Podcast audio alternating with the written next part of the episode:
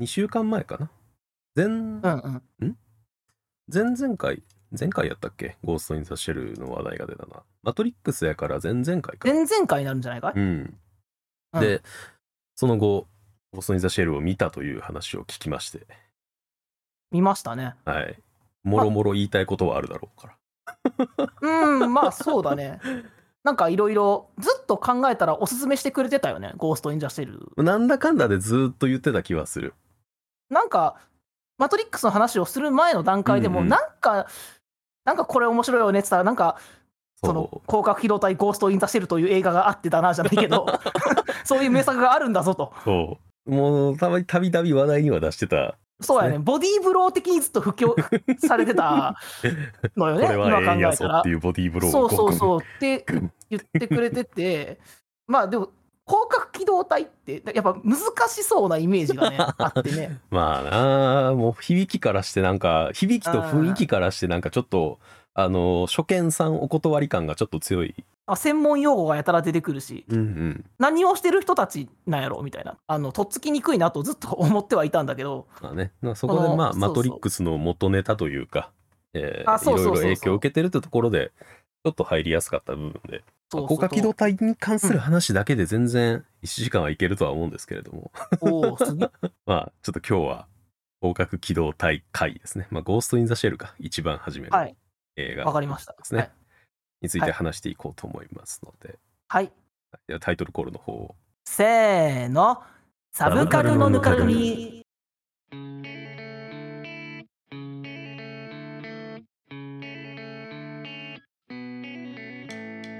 そういやあのラジオのタイトルアートをね変えたんですよあ、いいね、あれね。あれなんかぽいでしょぽいぽい。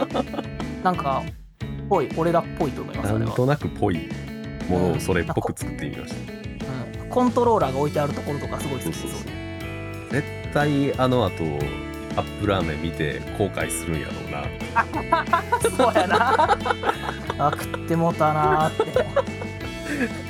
入れて寝てもうたわーっていうまた太るわ言うてね。つ 第27回。広角機動隊って口に出して言いたい日本語ナンバー4ぐらいに来てる気がする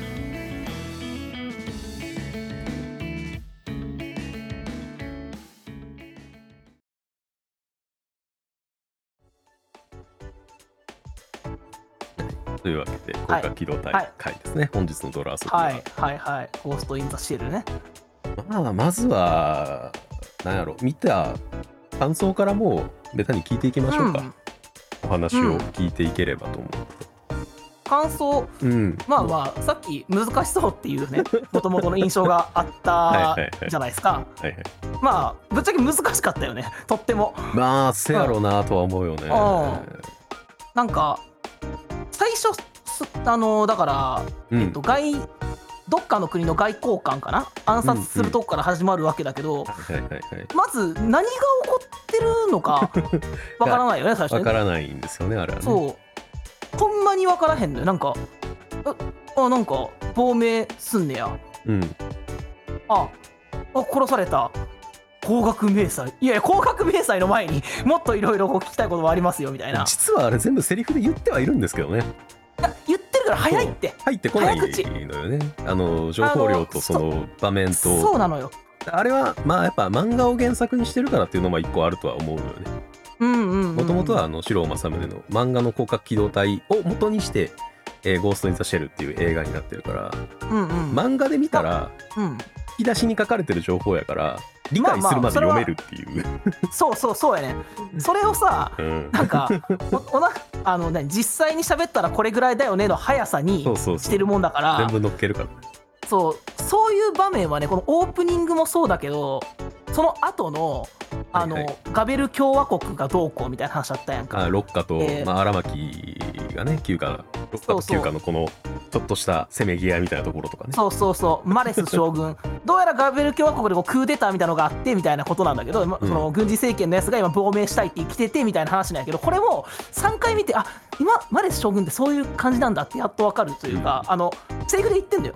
そうそうそれも全部セリフで言ってるんですけどねうん。ちょっと早いちょっと早いちょっと早いっていう、そしてガベル共和国の話は本筋に何も関係ないっていうところもなんか面そうやねんこれ。きっかけ。頑張って理解しようとしても別にそこはしなくていいっていうものが結構あったりするんですそうよね。テーマの部分と別にそんな関係ないあ全然関係ないんですよ。あれは言ってしまえば日常描写なんですよね、あの人たちあの。だこういうことやってる人たちだよってこそうとだよね。そうそうそうそうそう。公安で、うん。えーあそうか。だからロッカは表そう休暇は裏みたいな。って。で公安休暇は確か、うん。あのゴースト・イン・ザ・シェルの映画の方もそうやねんけど表立っては存在してないっていう組織。いいやんなんか中二心くすぐるかっこいい組そうそう織やなそうそう。っていううん。設定やったは,、はずやねんな確か。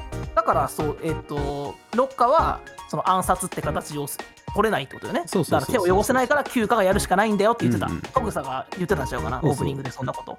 そうなんかそれで休暇って存在してないことになってんのかなっていうのはなんとなく思ったけどそれもちゃんと言ってくれるわけじゃないからさ。まあそうね察するしかないというか、察するしかない。そうなのかなって思うしかないう、裏側の仕事をする人たちなんだろうなという予測のもとうん。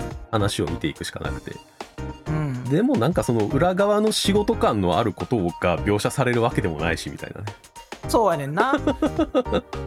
そうこれ1時間半ないよねゴーストインザシェルそうね。1時間半。80何分とかじゃないかな確か、そう。すごいそのギュッてなる分その説明の部分をうん、削いで削いで削いで、急いでますね。うん。そうこれをちゃんと説明しようと思うとめちゃめちゃもっと長い時間になっちゃうしね、そうか。ゴースト・イン・ザ・シェルのこの濃さはでもそこを省いてるからこそこうギュッと凝凝縮した感じになってるのかもしれんな。ってるんでしょょうね。で、まあうん。個人的にはやっぱ SF ってそういう含みがあるものが多いからなのかなっていう気はするかな。だから SF あんま得意じゃないんやろうな俺。やっぱ。うん、なんかわざわざその口なんかせ説明をしない美学みたいなのがすごいある気がする。いやわかんねん。なんかあえて言わないからかっこいいのわかんねんけど、うん。何言ってんのかほんまにわからへん。っだて思うのがうん、何が重要なのかが分からなくなっちゃう人がいっぱいいるんだろうなとは思う。ほんでそれをすごい面白いっていう人がおるとえ、うん。みんなあれで理解してんの？みたいなだから思うというか。だからそれはえーっと、みんなも100%分かってなくても面白がってる人もいるやろうけど、うん。過去のいろんな SF の作品を読んでいるからこそうん。これを楽しめてるのであって、俺はやっぱ SF の勉強が最初に必要なのかなって思っちゃうっていうか、うんうん。その他のいろんな作品を見ていろんな、ね。そうそうそれを得てると楽しめるけども、うん。一発目から猛烈パイレーツとか、うん。一発目からゴーストに出してるみたいに見るとうん。なんかもっと教科書じゃないけどいろんな作品見て勉強しないと楽しめないのかなっていうのがあったから、うん。ずっとこう敬遠しがちだったのかなっていうのはあるね。ゴーストゴースト・イン・ザ・シェルもそうだし他の SF 作品に関してもこれは言えることなんだけど。というかねあれなのね。SF 俺の考えるその SF のそのあまり説明しない美学の面白さってあまり説明しない部分はそもそも重要じゃないのよっていうスルーしちゃっていいの、うん。いいというか。っていうかそのそういう雰囲気を楽しむためのフレーバーなのよ。俺にとっては。SF のそういう部分って。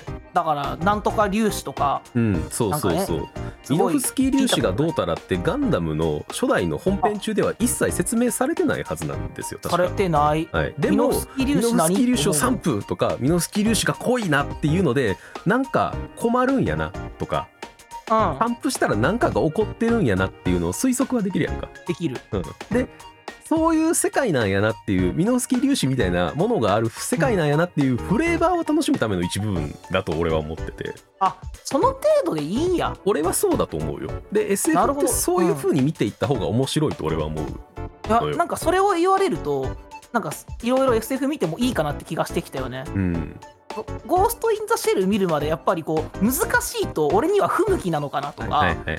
そう俺自分のことそんな頭いいって思ってないからさ。理解力が俺を読んでないんだろうな。みんなは俺より理解力があるから楽しめてるのを俺は多分そこが足りてないから単純明快なそれこそ第1回で紹介したスクライドなんか単純明快な話やんか。うんうん。とかその、まあ、ビバップだってうん。そんな複雑な話なかったりするしさっていうこれ難しい話は不向きなのかなって思ってたんやけどそこはなんか雰囲気で楽しんでいいよと。うん、そうだと思いますよ。そして今挙げてくれたスクライドとあの、うん。カウボーイビバップに関してすらアウター能力っていうものがどういうものかっていうところの細かい説明はしなかったりする確かに。やん、うん、ビバップのあのワープ工法の理論はちゃんとあるけれどもそれがどういうものでできてるかは説明しなかったりするやん。で別にそれを知らなくても楽しめるねどっちも。そう。なんかあすげえ分かんないものが出てきたなでそっちに注目しちゃうと途端に全部が分かんないものになっちゃうけど、そうじゃないよっていうものだと俺は思う、そこはある程度こうスルーしちゃっていいんやなっていいか。いうと思う。いいと思う。でそこはなんかそこに対する設定とかあの理屈が理論がどう組み立てられてるのかっていうのが描写されてるのが好きな人もいるしうんうんこう掘っていくのも、あうんうんうん。あ物理学的にすごいなんか理論だってできてるのかみたいな。だから実際の科学で考えた時に実現しうる方が楽しい。あのみたいなね。そうそうそう。いいとかね。う。んうん。とんでも科学になってるかなってないかみたいなところを楽しむ人もいるけど作品を楽しむ上では、うんそういう要素はあのあそんな要素があるんだな。で一旦置いといて全然いい部分だと俺は思ってるかな。SF を楽しむ上では。うんだからそのさっきの外交の話もそうだけどゴーストが何かとかさ、うん。ゴーストもなんかまさしくその楽しみ方だったよね。なんかうん。あゴーストっていうなんかこうそれがあるということは魂があるうんうん。っていうものがある、うん。でそれは観測することができるものでうん、っていうことは分かったけどゴーストが結局何なのかは何も言われないし。なんか何も言われへんよね。何も言われない。何も説明もされなければ。そう。でそうささやくの私のゴーストがはめちゃめちゃかっこいい。けどゴースト何みたいな。分からへんっていう。の分からへんな。でもゴーストの意味が分からなくても詳細がかっこいいことはちゃんと伝わってるくるかわらるでしょ？そうそうそう。そう。それで正解だと俺は思うねんな。そうだね、こういう楽しみ方でよかったのかっていう、これはね、広角機動隊ゴースト・イン・ザ・シェルだけじゃない、あこんな感じで楽しんでいいんな。ら、他のもいろいろ見ていいんちゃう、俺ってなった、うんうんうん。すっごいいい発見だったのよね。いや本当にねそうやねんな、そうやと思うねん俺は本当に。SF の楽しみ方って。専門用語が多くてわからないは専門用語を散りばめることによって作られる雰囲気を楽しんでくださいっていうものだと俺は思ってんのよ。あのなんかかっこいい、あのそうそうそう。専門用語が飛び交って、なんかかっこいいもんな。そう。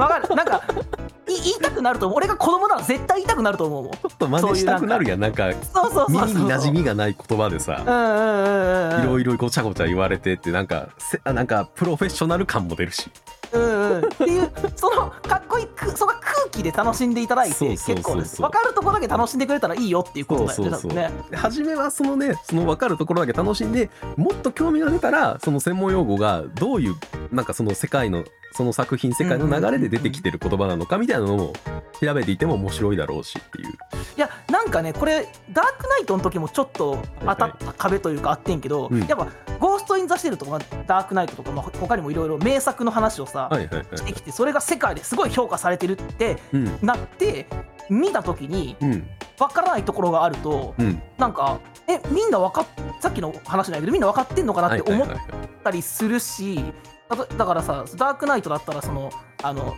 前のねあのテントの顔に白いメニューがかざされてみたいなことが分かってないと楽しめてないんじゃないかなとか損をしてるんじゃないかとかうん。自分は楽しみきれてないとかあとまあうん見方がちょっと浅いのかなとかうんうん思ってしまうことがあるんやけど、なんか分からない部分は分からなくていいから楽しめるとこ楽しんだらよかったやなっていうか。そうなんですよね。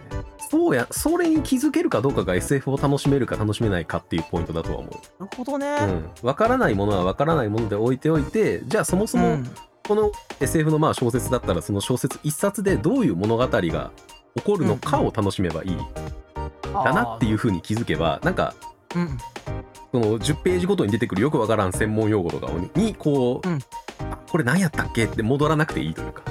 ああそう。戻そう戻っちゃう時あんのよそれで。巻き戻したりしちゃうのよ。ある あるこれあんのよ。うん、あこれ何の意味やったっけ？で戻らなくても実は楽しめたりするものだと俺は思ってて。っとしてもいいよっていう、ね、そうそうそうそうっかそうか物語の主題じゃなかったりするそうそうそう主題じゃなかったらねねそう。主題になんかその専門用語が来てるやつもたまにあるけどね。あーまあね。それはだからちゃんと勉強しなあかんわけやけメどインにこの作品世界で独自に作り上げられた概念がそれですみたいなことがバーンって出てきても、ううん全然わかんないみたいなことがたまにあるけど、なるほどね、うん。まあ確かにそのでこの作品の、まあ、テーマに関しては多分後からまだ喋ると思うけど、うんうん。そこに関してはなんか専門用語を使わずちゃんとこう登場人物のセリフで説明してくれてるというかさ。そうね。ある程度ちゃんと言葉に。そうしてくれてるからあうん。ここがすごい大事なセリフなんだなっていうところは、うん。まあ、大事なシーンで言ってくれるしね。うんうんうんうん。でそこではこういうさっきの難しいゴーストって言葉が出てこなかったりとかするから、うん。そうだからちゃんとその難しい言葉が主題の部分にない方の作品だよね「ゴースト・イン・ザ・シェル」はそういう。で言うとそうだねよね。ある程度、うん。そのいいバランスになってる作品かなっていう。のその SF っぽいよくわからない部分となんかエンタメとして楽しめる部分とがちょうどいい、俺的にはちょうどいいバランスになってる作品なのかなっていう気がする。ああでもそのどっちの要素もあるなっていうのは分かるな、うんそう。二軸結構ある気がするね。なんかうん、楽しめるポイントがそもそも。楽しんだポイントで言うといやそうマッツやっぱりマトリックスとの比較というか しちゃうよね。そうね。まあ見たシーンがいっぱいあっただろうし、本当に。笑ってもうた。あのオープニングの 緑の文字カタカタカタってなるとこでいやマトリックスやマトリックスや違う違うこっちが先なんやってなったそうそうそうそうなんですよ。ねほんまマトリックスだったんでしょ、3作見たら特にせやと思うねいやあので後ろにんうん。あの首の後ろに刺すのとかも。ラグ刺したりとかもさ。あれもそうやしあとアクションシーンの柱をバックに戦うシーンみたいな。のあってあれもだから最後の戦車との戦い。のあのなんやろねあの気のせいかな銃弾のめり込み方まで一緒じゃないかって思うあの柱の削れ方がすごく似てるよね似てるんや。似てる似てる。よな似てると思うしあれを目指して実写でやったんやろうな感がすごい俺は。うん。マトリックスを見た時に思ったから。あドミニクはそっか。ゴースト・イン・ザ・シェル先に見たんやじゃあそうそうそうマトリックス。先でしたから。あそれはじゃあマトリックス見た時に逆に笑うてまうやろうん。いやゴースト・イン・ザ・シェルですやん。ゴーストインザシェルやんっていう。うん。だ大胆にパクリはったなって感じよね、うん。えこれってさやっぱマトリックスは、うん。そのゴースト・イン・ザ・シェルみたいなものをなんかぽいビジュアルのものを作りたいっていうモチベーションから生まれてんのかな？マトリックスって。えっとね確か「ゴースト・イン・ザ・シェル」を実写でやりたいっていうのはそもそもウォシャウスキー兄弟が企画でどっかで出してんねんなそもそも。ああそうなんや。これを出した後に、まあ、どうなったか分からんけど、えっと、うん。実映画として撮ったのが「マトリックス」やから。あーでじゃあ、まゴースト・イン・ザ・シェルの実写化は2人は撮れてないから結局じゃああゴースト・イン・ザ・シェルの実写があれ違う人が撮ってんねや。違う人が撮ってたんじゃなかったっけな確かうんうん。なるほど。うん。だから結構かかなり影響はやっぱされてますよね、あゴースト・イン・ザ・シェル撮りてー撮りてーってなってる時になんか多分企画といろんな事情でマトリックスを撮ることになって、マトリックスでやってまいやりたいことってなったんやろうな。なったんやろうなっていう。なったんやろうな。すごいよな。感じが本当にしますよねあれはっていう。あのファファンアートよねマトリックスはもう本当にそうな気がすんねん。な、うんそれぐらいやっぱこう、うん。影響を与えるというかビジュアル的な強さもやっぱりあるあの作品だったんだろうなっていう気がするよね、スタイリッシュというかうん。かっこいい、あ1995年かなんかの、はい。95年ですね作品でしょエヴァと同じ年なんで覚えてるんですよ、ああそっか。はい。すごい、95年の作品とは思えないおしゃれさよね。ふおしゃれさかっこいい。今見てもかっこいいし、古くないしそれはそのキャラクターのビジュアうんルうんうん。でもそうだし多分そのカット割りとかうん。そのカット割りとか演出ってさその意識せずにはいはいはい。見見ない時もあるけど例えば古い作品見たらさうわ古いなって気になったりするやんわかかるわかる。あなんかここのカットちょっと長いなとか、うん。うん、あこここんななんかちょっと今の方が洗練されてるなって思ってしまう時あるけどなんか「ゴースト・イン・ザ・シェル」に関してはなかったね。なんそうかなのよね。そう今見てもなんかなんか。そうそう。今の新しい作品と晴れる面白さというか、うん。古くなさかっこよさみたいのがあったと思うね。うんでさっきもね言った言ってくれたけどあの1時間半ないぐらいの短い映画やねんけど、うん。意外とセリフを喋ってないシーンが多いんですよ、あのえっと音楽だけそうそうそうそう。で結構流すとことかあるよね。そうあのーどこの民族音楽やねんみたいな音楽かかってる時のあのパワーシーンのやつね。頭から離れへんねんけどなあ。あはいやーみたいなやつ。そうそう「ラララララ」ってそうやつな。そうそうそうなんかえ？なんか東洋っぽいけど東洋じゃないなみたいな、うん。あれ不思議でねなんか不思議でなんか急にすごい緩急がある。うん。なんか作品ななんやろうな気がすね。あの結構電脳っていうものがさ、うんうんうん。テーマになってる作品でそう電脳感は一切ないのにあの BGM に。で。でも多分だけどあの街の囲気には合ってるんちゃう？合ってるのんですよね。だ上海かどっかぱあれは完全に多分んだっけ？空論空論城とかうんうんうん。をね多分モチーフにやっててまた当時の上海ですよね。それがすごいなんかその雰囲気と合ってるのと、なんか他でもなかなか聞いたことのないタイプの BGM だなって思うから、すごい印象に残るし。印象に残るよね。うん。やっぱ個人的になんかそのあの俺がやっぱ好きなのは草薙素子の目なんですよ、ゴースト・イン・ザ・シェル、はい、あのはい。草薙素子の目がうん、ちゃんとガラス玉っぽくなんか描かれてる気がする。あわかる？ね。あの機械っぽいよな。そうそうそうそう。人っぽくないというか。そう。目があってちゃんとあので一緒に素子と一番話すのがバトーでバトーの目はあの、改造されててね。あのうんうん。なんかペットボトルのキャップみたいになってるからあ今うん。そう。ペットボトルキャップみたいな。ねよりその差が際立つというか、なんかその確かにな。人間らしさを取り繕ってはいるけど作り物なんですよみたいなうんうんうん。期待感が出ててすごくそれもなんか印象に残るのでそのセリフがないあー。BGM のシーンでもすごい元子の顔というか目線を舐めるようなカットとかが結構あった気がするから。あそうだね。ずっとその目をじっとこっちが見なきゃいけないというかそういうカットは多いよね。なんかそれがすごく印象的でなんかそこに多分力を入れてるんじゃないかなって勝手に俺は考えてる なんか目に関しての対比はなんか意識してるかわからんけどもう一人活躍するキャラクタートグサははいはい普通に人の目やもんな、そうそうそうそう。トグサはすご3い人とも人間っぽいん。ですよね。そう。それはあの作中詳細も触れてるもんな。うん。だからほほとんど生身って言ってるそもな。うんそうトグサは生身なんですほぼほぼ。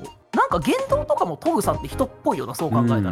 だってあの機能性じゃなくて好きだって理由でそう。リボルバー使ってるんでしょ。次元と全く同じ理由でそうそうそう。リボルバーを使ってるんだよね。待てばでよければ。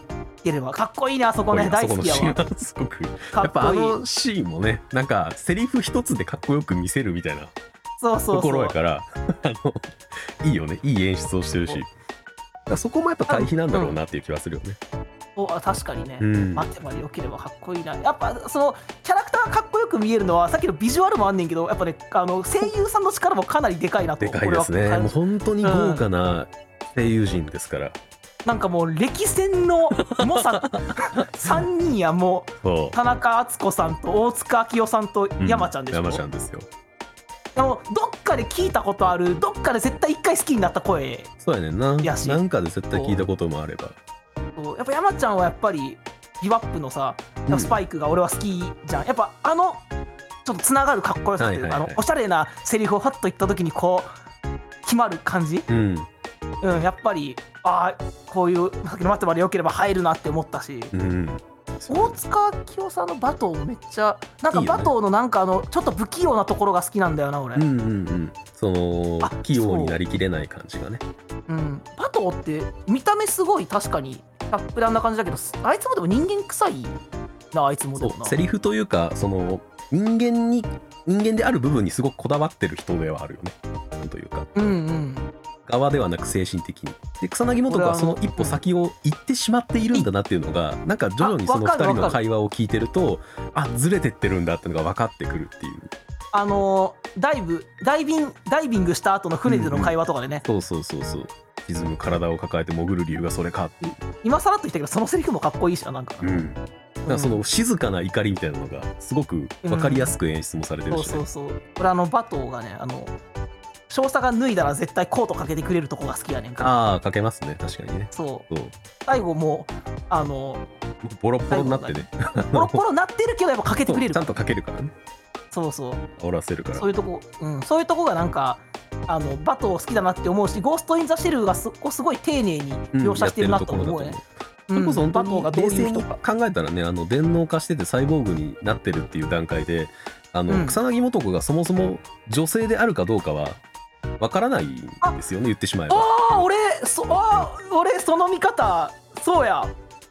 そうだ。そうこれなかなかその設定のところまで行ってえそれだったらってならないとあんま気づかないかもしれないけどうわな草薙んか今。素子って呼ばれてて少佐って呼ばれてるけどうん。草薙素子が女性の人格かどうかはわからないんですよねあれって。うわ悔しい。なんかき人形使いの体が女の人やった時点で気うん。づけたかもしれんのにそれ、うわそう。ほんまやな。人形使いがあのかゆみ言えます。俺の好きな声優さんねそうそう。そうそれはねああのかゆみさんって字を見てあドミニクの好きな人だすぐ分かった。ね、あの男性の渋い声を女性の擬態がしゃべるっていう段階でうん。完全に擬態化していてサイボーグであれば人格とその精査って一致していなくても成立がする世界なんですよね、あの世界ってだから。そうだ。うん、だから実際にあの原作の広角機動隊の漫画の方ではあの草薙素子が普通に自分の家に女の子を連れ込んでたりするんですよね。もちろんレズビアンかもしれないし男性なんだからなの男かかももしれんしわかんないし。あそこだ。余余白の部分として明言されてなんでしょうなっていうない部分なんだ。気はするよね。あー面白い、うん、そこ面白いな。そうそう。だからあそういうところも含めて、だからあのーゴーストっていうものが何が自分を定義しているのかみたいなところがだからその主軸にあるあ作品なんだろうなっていうテーマだようん、テーマの作品なんだろうなっていう気はするよね。テーマの話行く前にまだちょっとエンタメ的に楽しめたところの話してもいい？全然全然。あのまあこれもドミニクが推してたポイントではあるんやけど全部手書きという。あそうです。全部手書きのセル画ですね。その俺専門的なことあんま分からへんから、うん。ここがこうすごいってことはあんまり言えへんねんけど俺すごいここ手書きで書いたらめっちゃすごかったんちゃうかなって思った印象的なところがオープニングの。擬態が作られていくシーンあるよね。ありますね。印象的です。あなんか白い膜みたいのがさ剥がれて剥がれていくとうん。あそこすっごいなんかよく動くぬるぬる動くというかさなんか、うあれ手書きで書くのめっちゃ大変なんちゃうかなって麻痺数えぐいことになってるよね。あそうだよね。うんそうそこえこれ手書きで書いてはんねやとかだからあと普通うん今アニメでこれやったらここは多分 CG でやるはるんやろなってところを。もう全部手書きで言ってるから、うんそれもちろん今 CG になってる部分っていうのは楽だから CG になってるわけであって、そこも全部手書きで書いてるって時点でだいぶこうあの手書き作品としての凄さもあるんやろうなっていうのはあるでしょうね。伝わったね。これが作画というかその、えっとうん絵のところで好きな演出というか、うん。えー部分に関してはあれやねあの、うん。一番初めに人形使いにえっとまあハックゴーストハックされてるやつを追いかけるときあのあのゴミ収集車。グラサンかけたやつか。あそうそうグラサンかけたやつそうそうグラサンかけたやつを追いかけるときにそのグラサンかけたやつが一回えっと銃バーって撃って、えー競争弾を打ち上がったみたいなことをあ人があったあった言う時があるんですよ。言ってた。ちゃんとだからあのマガジン入れ替えてグッて足に力をためてその場で踏みしめる動きをしてから腰だめにしてバババババって打ってちゃんとその一発一発で反動で後ろにずっと下がっていくんですよねあいつ。あ見れてなかったそこなるほどその競争弾入れ替えてるかどうかっていうのはその時には分かんないけどマガジン入れ替えて足をはめて腰だめにして打ってその反動で後ろに下がってるってことはなんかすげえもん打ってるっていうのが分かるわかるなそこがだから丁寧に描かれてるわけですね。そうそうすごく丁寧に作画によって。描かれてるしそう。あいつ競争弾をばらまきやがった。みたいなことでなんかそういうシーンが、そういうものがあるんだっていうのが雰囲気でわかる。確かに。っていう部分にもなってるしあとはそのまあそのグラサンかけたやつがやっぱりあの特徴的な水辺で元子と格闘するシーンですね。あそこかっこいいよね、うん。なんか美しい。美しい。かっこいいねで一番印象的なのはあのそう高額迷彩で戦って、投げ飛ばされた後にそのグラサンの男がバシャンってなった波紋が高額迷彩で立ってる元子の足元でスッそうそうそう。ってなって元子の影だけが見えてるっていうあのそうあれかっこいいよね。シーンがすごくやっぱ印象的でかっこいいよね。なんか何がかっこいいって言えないけど。言語ができないそかっこよさだと思う。本当にあれはからさっきみたいなわからない部分がいっぱいあったのに楽しめたのはやっぱそれでも楽しめるこういう部分があったからだと思うね,、そうよね。ね。とにかくかっこいい。キャラクターがかっこいい。描写がかっこいい。うん、でキャラクターの描写もアクションの描写も丁寧で。うん、丁寧ですね。今喋ってなるほどそういうことだったんだっていうのが、まあ、そういうなんかガジェット的なものもねあのまあメカメカしいものとかもいろいろ出てくるから、そういうのが好きな人も楽しめるよねシンプルに。ああそれこそ最後にねあの少佐と戦う戦車とか。そうそうそう戦車とかもそうだし、うん。あの石川がハッキングする時とかにいろいろすげえでかいやつをこうつけてる体につけてた。そうそうそう。首とか頭とかにガッシャンガッシャンってつけてあのすげえマッサージチェアみたいなやつつけてたそうそうそうそうそんすごいな。なんかすげえ進化してるんやったらそんなハードウェアに力入れてもいいんじゃないかって若干思いながらね。確かになあのプロジェクトについて調べる時だよね。そ うそうそうそうそう。これ一応どういう話だったかっていうのを自分なりにさ整理してみたんやけどさそれ聞いてもらってもいい？合ってるんだなっていう。いいですよ全然。最初にあのプログラマーを無理やり亡命させようとした外務大臣がおってはいはい。それを、えーっと旧家の少佐が暗殺しました。うん。それが終わった後人形使いってやつがおると、うん。人をゴーストハックしてゴーストハックっていうのはだから、えーっと人格を乗っ取ったり記憶を改ざんできるみたいなこと。まあそうだね。まあ多分うん、それでこうなんていうの偉い人を操ろうとする事件が発生してうん。結局でも捕まえたやつをゴーストハックさせられてただけあのゴミ収集車のやつはうんうん。家族なんかいなかったし、あのグラさんのやつも結局だから操られてただけ。操られてましたね。全ての名前も自分が何をしてきたかも思い出せないような状況になってたから。あそこのセリフとかもね特に赤い血を流してるやつは悲しいっていうねあのセリフも印象的だけど、でその後少佐が海に潜るあの習慣の話があってで今までと違う自分になれるんじゃないか。うんうん。き希望みたいのがあって、うん。でその後さっきのそのえーっと、まあ、バトーとの会話で一番印象的というかすごいあのずっと元子の顔を正面から撮って元子が喋るシーンで、自分が自分であるためにはうん。多くのもの,、ものが必要。でもその多くのものが自分を制約し続けるうんみたいな、うんだからやっぱじ今の自分じゃなくなりたいっていう願望が元子には多分あったんやろうなっていうか、うんっていうふうに俺解釈したんやけどね。でそこでメガトリックボディ社っていうすごい機密うん。がを握る会社から擬態が勝手に作られはいはいその擬態が逃げ出し、はい。トラックに引かれて休暇に持ち込まれます、はい。でその擬態の中には、えーっと誰の脳も入ってないはずなのにゴースト。はい。つまり誰かの意識がその中にあることが観測されてしまうと、うんうん。調査はそこにダイブを希望する。それはその後言うけどもしかしたら自分は最初から存在しなくて擬態の中にそもそもいた存在で自分なんかそもそもいなかったんじゃないかっていう疑問があってだからもしそこにダイブした時に全く自分と同じものがいたらうん。それはその予想の証明になってしまうってことね、そのためにダイブを従っている。うん。でそこにロッカが来てはいはい。人形使いにが擬態に追い込まれてはい。人形使いの本体は死んだっていう、うんけど擬態が喋り出してそもそも自分は体なんか持ったことがない、うん。うんで私は一つの生命体として、うん。えー亡命を希望する。いや生命体ちゃうやんかってみんなが言うけどいやそれ言ったら DNA うん。とお前らと俺のプログラムとお前らの DNA は一緒だと。うんうん。今の科学では生命っていうものは定義できないじゃないか。だから私生命体だって言う。って言ってでだから正規の引き渡しでははいはい。困る事情があるのよねロッカーには、なんか秘密があって。だからロッカーのやつらが襲撃に来て、うん。えー、と人形使い、まあ、擬態をうんうん。拉致でそこに、えー少佐は追いつきダイブを果たし、はいはい。えーでそもそも、えーその人形使いの目的っていうのは少佐に会って一体化を果たすことで、うんうん。それを少佐は受け入れてあの結末になったってことでいい。まあ正解が何かわかんないけど少なくとも全部俺の考えてるところともう同じです。あ同じ？はい。そう。だからその今までの自分じゃない自分になりたいってういうん。ところから受け入れたかなって、うん。すっごいびっくりしたんやけど最初受け入れた時にあ受け入れちゃうの？って。受け入れるんですよね。ねえ。すっごい怖いことやと思うねんけど俺。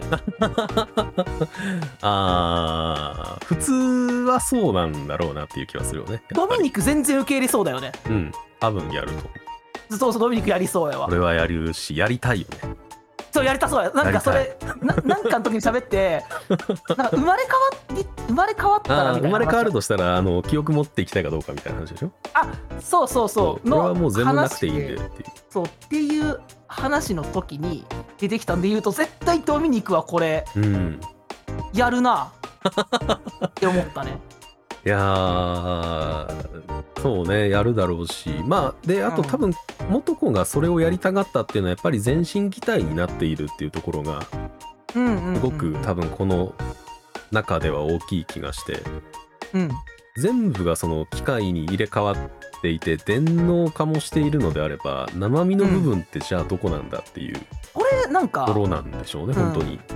そうだよね。で残ってないもんなだって。そうそうそう何も残ってなくてただネットワークとつながることが一応その電脳化をしていて、えー、と普通の生身の人間とは一番違うところでっていうところでうんうん。そことの隔たりがある中でネットワークの世界だけで世界で生まれた、えー人形使いと実在する世界で生まれてるけどもそのネットワークの世界に足がかりがある草薙素子がそこで一体化になることでその実在する世界のうん殻を破るああなるほど、話うん、なんだろうなという。今のその2人の対比があるから、うん。私たちは似た者同士だ。鏡そを挟んだ者同士みたいなことをね人形使いが言ううん方があってね。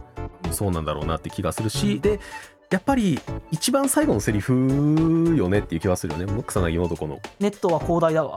だってうん。あのこの融合を果たしてうん。えー新しい実在の体も手に入れてうん。実在している街を見下ろしながら言うセリフがネットは広大だわなんて。そうやね。そこはねだからこれからどっか物理的に行くわけやんか、うん。あの車のキーを受け取ってるからね。はいはい。時にこのセリフが出てくるんやっていうのは、だから描写的にはちょっと違和感があるよね、うんうんうん。まあやっぱなんかその実在している存在からなんかもうちょっと解き放たれてるんだろうなっていう。ちょっとだからもう本当にあだからそこにズレがあるからこそもう本当に人じゃないというか、うん。俺らとはちょっと違う生命体というかそうそうちょっとものが生まれてしまった。次元に行ったんだろうなっていう感覚が俺はあったね一番初め見た時。ああななるほどそういうふうに解釈できる。のか、うん。なるほどね。だ自分の体をあなんて言うんだろうな。えっと拡張した結果自分の体の中にネットワークがある状態になったというか自分の体を延長してネットワークとつながるんじゃなくてネットワーク自体が自分の体の中に入っている。もしくはあ自分の体がネットワークに入っている状態みたいなものに近くなったのかなっていう感じはするよねなんか。だから人形使いにすごいネットワークがあるから、うんうん。だからそうなんだかあなたばっかり得をしているようだけどって言った時に私の機能やネットを舐めないでほしいって言ってるもの。だからすごい大きい世界があの中に、うんあのバトが用意した少女の体の中にあるというか頭の中にあるなのか分かんないけど、そうなのかなっていう気はするよね。あとはなんかそのあたりで象徴的なのはあのーあの戦車と戦うシーンでね、うん。あのー生命の木が全部撃ち抜かれるシーンがあるんだけどわかるかな、はいはいはいはいはい。あった。あのえそうそう。壁の絵かなんか壁の絵です。す壁の絵です。あのセフィロトの木って言われるあの生命の進化図のやつね。うん。ああれをひたすら全部撃ち撃っていって全部破壊していってでそのさっき人形使いと元子が融合するの下りのところでもう一回それを舐めるように見せるんですよね。すげえ！そう。すげえ見せ方だ。そう。だからもう生命としてその今までなんか語られてきた進化の歴史ではない進化を遂げるものがここにいるみたいな。はあだからこそうここれまでのものじゃない。そうそうそうそう。その生命の木にない進化が行われたってことだ。行われるっていうことなんかなっていう俺は解釈をしたかな。うわあ素晴らしい。あでもそう見たらまあ面白いとういうか、ね。んなんか面白いよねっていう。面白いしこうよりさっきの丁寧に描写されてんだなっていうのが、この短い中にちょっと、うん。うん。でなんかその技術的な進化の部分を描いてるからあくまで、もしかしたらそれが可能になるんじゃないかみたいな期待感も若干やっぱあったりするのよね俺あると思うねんな。そうそう。いや全然あると思うよ。だってマトリックスがさ、えー、と公開された時にさ VR が生まれるなんてこんな早めに思ってなかったと思うでみんな、だからこのでもうなんていうの？マイクロチップとか脳に埋め込む技術とかはあるっていうやんか。なんか ID ねの、あの何？だからそのチップつけてると改札そのまま通れるとか買い物ができるみたいな感じのことはもうできるってことだから。だからもうそこにも実は世界はもう、うん、ちょっと足を踏みそうそう出し始めてる状態なのよね。だからそうこのえっと電脳化自分がした時に、うん、えっとじゃあ自分を定義するものは何ですかっていうテーマってすごい未来に問うべき話だなって思ってたんやけど、うん、意外と早めに問われる可能性があるってことだよね。多分俺らが生きてる間には一回問われそうな気はするよね。うわあ問われるな俺俺 うん擬態かも怖いもんやっぱり そうそうそうそう。そうだな。うん、義手義足のでも延長線上じゃんっていう見方もできるよね。そうそうそうそう。じゃあお前義足つけた人にお前もう人間じゃねえじゃないって言うんか？いやいやそれは言わない。みたいな。よそここれ自分自問自答したのよこれは、うんうん。義手も言わない、うん。ただ神経と脳に関わってくるとちょっとうんってなってくるのよね、はいはいはいはいはい。そこに機械入れ込んでもうてそれの影響を受けた自分はうんうんうんうん。それまでの自分ですかっていう。はいはいはい。定義としてその出てきた DNA はいはいはい。はい DNA が自分でである定義だから、うん。DNA が変わらない以上は自分は自分であるっていうこともできるけど DNA って食事とかで意外と簡単に傷ついたりするからそうですね。ってなるとじゃあもう初期の自分じゃなくなっちゃうよ俺、うん。あんだけアルコール飲んでんねんから俺。絶対 DNA 傷ついてるから 初期の俺じゃないことになるんだよそれは、っうん。ていうじゃあ自分の定義って何って話になってそれがやっぱこのテーマうん。なんだよねと思うよね。何で自分を自分と考えるかという話ですよね本当にね。うん、アイデンティティの話というかさ、自分が自分じゃなくなる感覚か。なるほど、うん。そうなんだ。まあなんかすごく普遍的なテーマをやっぱやってるんだなっていう気はするよね。実はそうなのよね、うん、いつでも考えられるしみんなが今までずっと考え、人間が今までずっと考え続けてきたことの舞台と、えー設定を変えてやっているだけという。だからこそ面白いっていうのもあるような気がする。よ。考え一回は考えうん、られるしね。寝て起きた自分は本当に寝る前の自分と同じなのかっていう話ですよね本当に。身近で言えば。そう。あでもさっきさ自分擬態化とか怖いって言ったし最後の人形使いとの一体化も怖いからしないかなって言ったけど俺は、うん。自分らしさの核みたいなものってもうないんかなって最近思ってきてるのよね。なんかアイデンティティって家庭でしかないんちゃうかっていうかそれまで自分がやってきたことの過程でうん。俺はこういうことをする人だな、はいはいはいはい。えー、とこういうことっぽいことを思う人だなって思ってるだけで別にそれが変わってしまうだけで自分は自分だしさとか、そうね。実はないしそんなこだわらなくていいのかな。そのこだわることによって自分が自分であることを制約し続けるっていうのは本当にあることだと思うのよね、うん。だから俺はこういう人だからうんうん。これをし続けなければならないみたいな、はいはいはいはい。あの自分でキャラ付けしてるような感覚だねだから。そうそうそう。人間ってやっぱあのー生育要件よりも環境要件の方が大きいみたいな話とかもねありますし、うんうんうんうんなんか、うん。自分を取り巻く環境がそうだったから、えーそういう人間になってきたっていうところで。だそう考えると自分の精神だけで自分のその精神をどういう風な人格に定義できるかっていうとすごくビビたる部分しかないんじゃないかみたいな話とかも確かちゃんなんか論文とかになってる気がする確か。だからそこまでその揺らぎやすいものだっていうなんか意外と変わるやんね。そうそうそう。人の考えなんてね。格はなんか自覚をしているだけでいろいろ変わってくるような気はするよね。俺なんか。をそういうものだという感覚を持っている方が柔軟に、そう対応ほんまそう。頭が硬くなってしまうなって思う、うん。俺はあの時こう思ったから間違ってないんだって思って悪い方向に進んでしまうよりいいんじゃないかなっていうか。だからこそやっぱねだから擬態化ができるようになったら俺はもう速攻でしますよっていうわあそうね。そそこも込みで変化の一部。電脳化できるようになったらあもうしますしますっていう。あーすごいな。だって電脳化をしたことによってうん。新しく考えられることを新しく考えられるようになることが生まれるかもしれない期待の方が俺は大きいから。えでも途中にさ、うん。自分の脳をいじくらせてる電脳医師の人格を疑ったことはあってとこあるやんか。あるね。怖くない？あそこ。怖いよね。でもそれってさ怖いよね。でもここは怖いこれこれってね俺すごく思うのは電車乗ってるも全部同じだと思うのよ俺は。電車も？電車もバスも道歩くのも俺は全部変わらないと思う恐怖だと思うねあれってだって電車乗ってて隣に座ってる人間が俺を殺したいと思ってないかどうかってわからないやん。あそういう恐怖と同じだと俺は思うのよ、まあね。恐怖というかなんかその危険性の部分可能性の部分、道歩いてだからて向こうから歩いてくる人が雷に落ちるとか。うんそれはちょっといやちゃうか。人為的じゃなさすぎるから。人人が関わってそうそうそう。人為的なものに関してってことか人為的ななそるほどなるほど。の悪意によるものってさ、うん。観測もできなければ制限もできないものだと俺は思うんだよね。できないね。うん。できない。どっち向こうもできない。から歩いてくる人が通り魔弾ある可能性を否定しきれる要素は俺は一切ないと思ってる人間やから。ないです。ないです、これだったらなんか別にもうその電脳化するためのえー技術を持ってる人が俺の意識を奪って何かをすることってもう生きている上で降りかかるかもしれない悪意と全く同じ種類のものやからもう考慮する必要がないものになってるのね俺的には。向こうから歩いてくる人が通り魔やからってお前そう出えへんのかってことやんな。そうそうそうそう。多分。それをやれるんだったらでやれるでしょっていう感覚これは。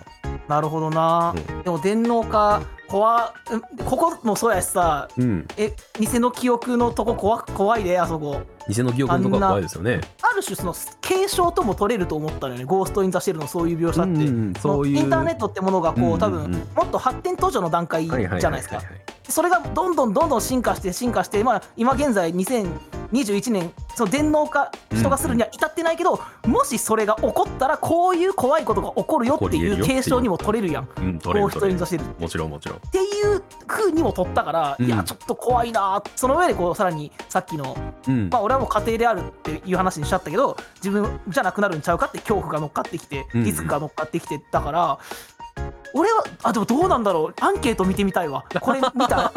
え男女100人に聞きました。あなたは知りたいですか？どっていう。これは本当にね多分世代と、えー生まれた環境にそもそもネットワークが備わっていたかでだいぶ変わる気はするよね。うん。まさしく。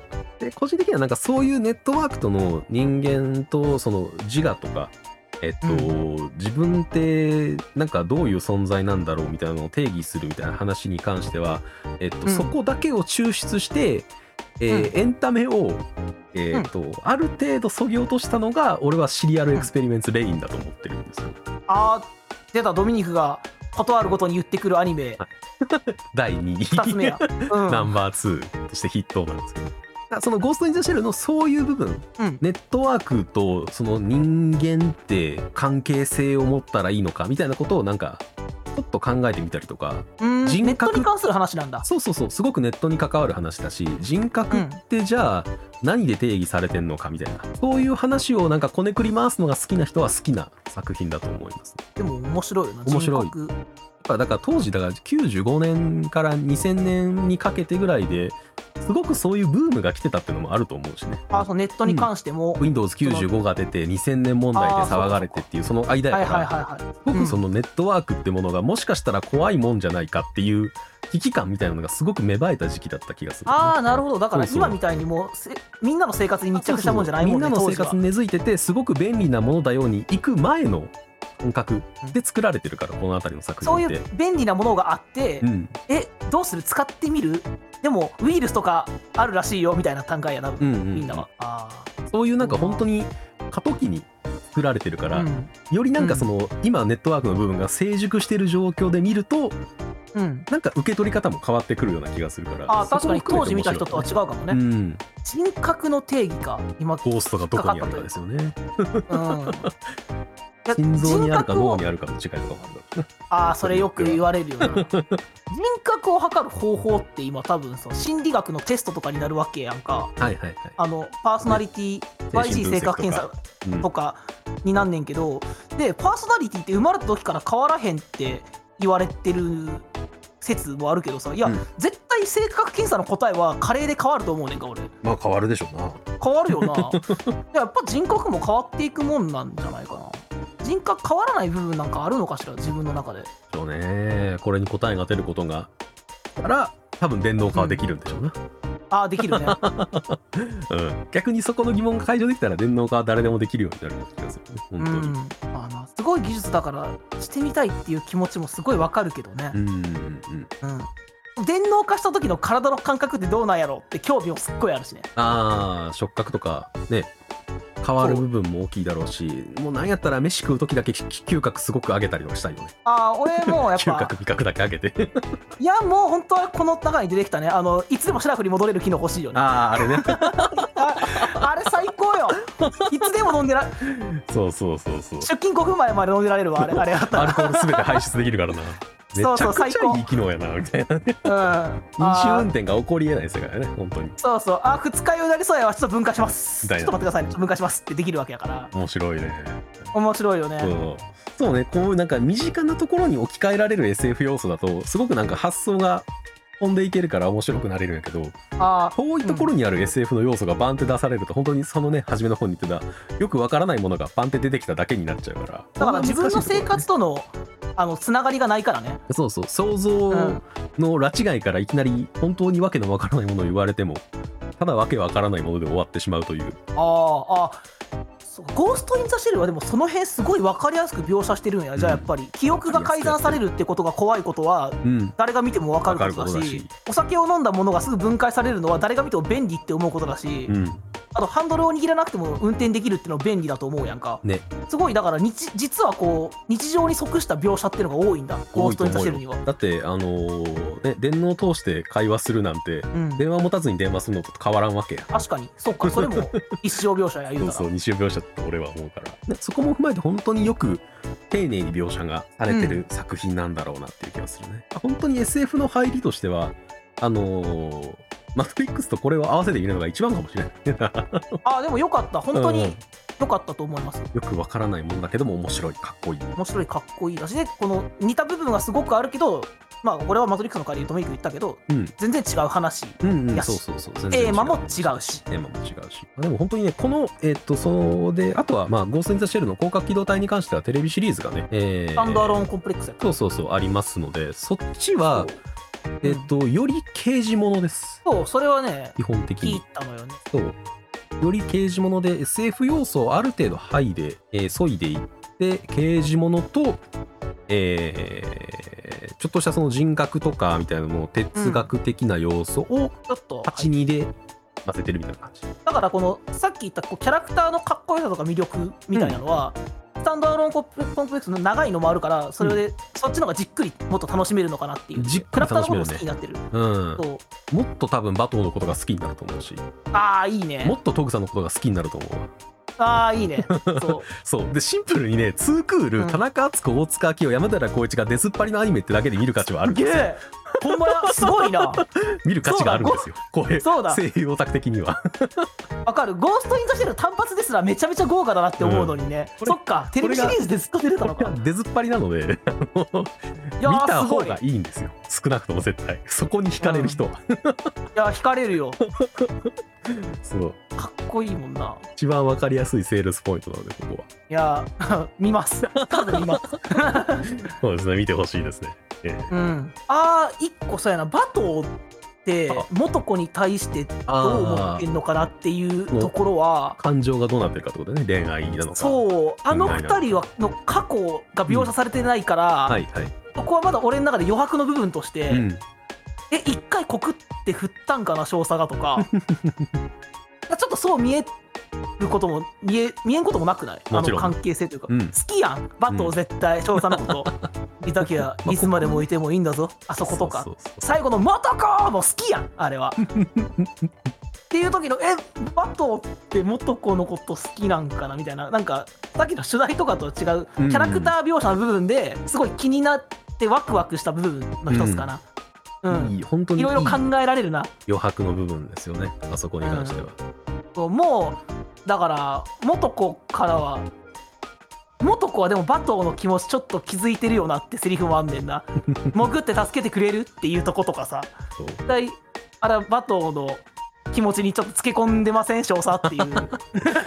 完全にね少佐の方が手だれやなってのがもう全部わかるのが面白いよね。る。そうそうそうあんだけムッキムキマッチョで背もでかいバトーが基本はなんかおもちゃにされてんだろうなみたいな関係性が見えるところとか。うん、だから最後のシーンとかも助けに行かずにはいられないのよねバトーは。そうそうそうで実際バトーが来なかったら多分あれ戦車に負けてるよ負けてなますね。あの技術部からもらったやつを使ってないと絶対あの戦車はやれてないから。そうそうそうそうそう。こういやバトーと少佐ってどうなの？みたいな。バトーと少佐どうなのっていうところに関してはよりテレビシリーズで描かれてるので、いやーいいね、はい田中敦子の声ってほんまええ女やなってわかる。ええ女よね。ええ女の声がするな。かかっこよさとさ色っぽさとさ。強さが全部入ってるんですよ。あと強さもそうね。で去っていくけどうんうん。去っていく時最後再会する時の合言葉にしましょうっていうね、うんうん。あのセリフもすっごい好きなんだけどいいよね。あのさらっていうところかっこよい言い方もかっこいいし、うん。このセリフのおしゃれさもあるしそれを言われたバトーはいや再会を期待するのかとかうん。考えちゃうとかね、そこもいい面白いところなのよね。あのバトーがうん。目があれになってるから表情が見づらいっていう。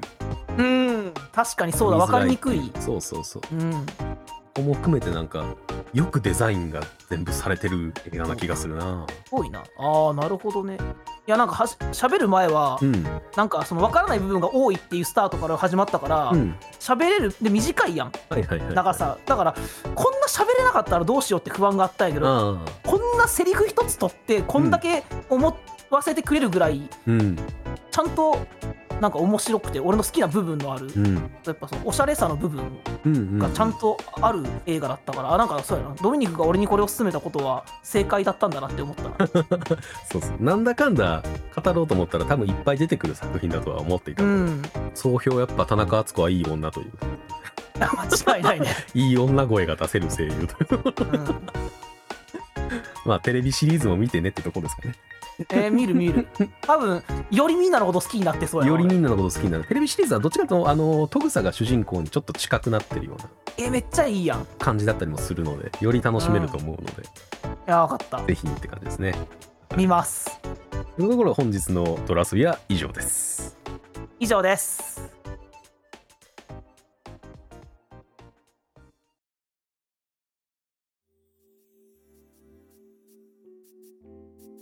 田中敦子さんの声は俺他であんまり聞いたことないんかなって思ってたけどよく考えたらリサリサの声田中敦子リサリサですね。リサリサとベヨネットの日本版も田中ああ敦子そうですね。はい。そう。髪の長いリサリサっぽい立ち方をするやつは大体田中敦子です。はい。大体あの立ち方が似合う女性は田中敦子がやってる気がする。うんすごい田中敦子さんグッとなんか好きになった気もするな今回見て、うんうんうんうん。そうやな。そう。俺好きな声優が出てるからでアニメ見ると結構失敗すんねんけど、あ内容が面白くないと結局続かなくて失敗すんねんけど、あうん。そうこれはだから分からないなっていうところから始まったけどやっぱ声があのメンバーだから見れたってとこはかなり大きかった、うん。大きいと思うね。あの声のメンバーがしかもかっこいい見た目でかっこいいそうセリフで。だからそうこのキャラ主導の見方なんだなっていうのを最近ドミニクと喋ってて感じることが多いけど、そんなキャラ主導の俺にはまるぐらいキャラクターたちが魅力的だったっていうのはキャラみんな立ってますからね。出るね、わかりやすいし。うん。っていうところからさっきみたいな、ね、哲学的な話まで、うん。これも実は入り口がすごく広い作品ではあるのかもしれないね。するよね。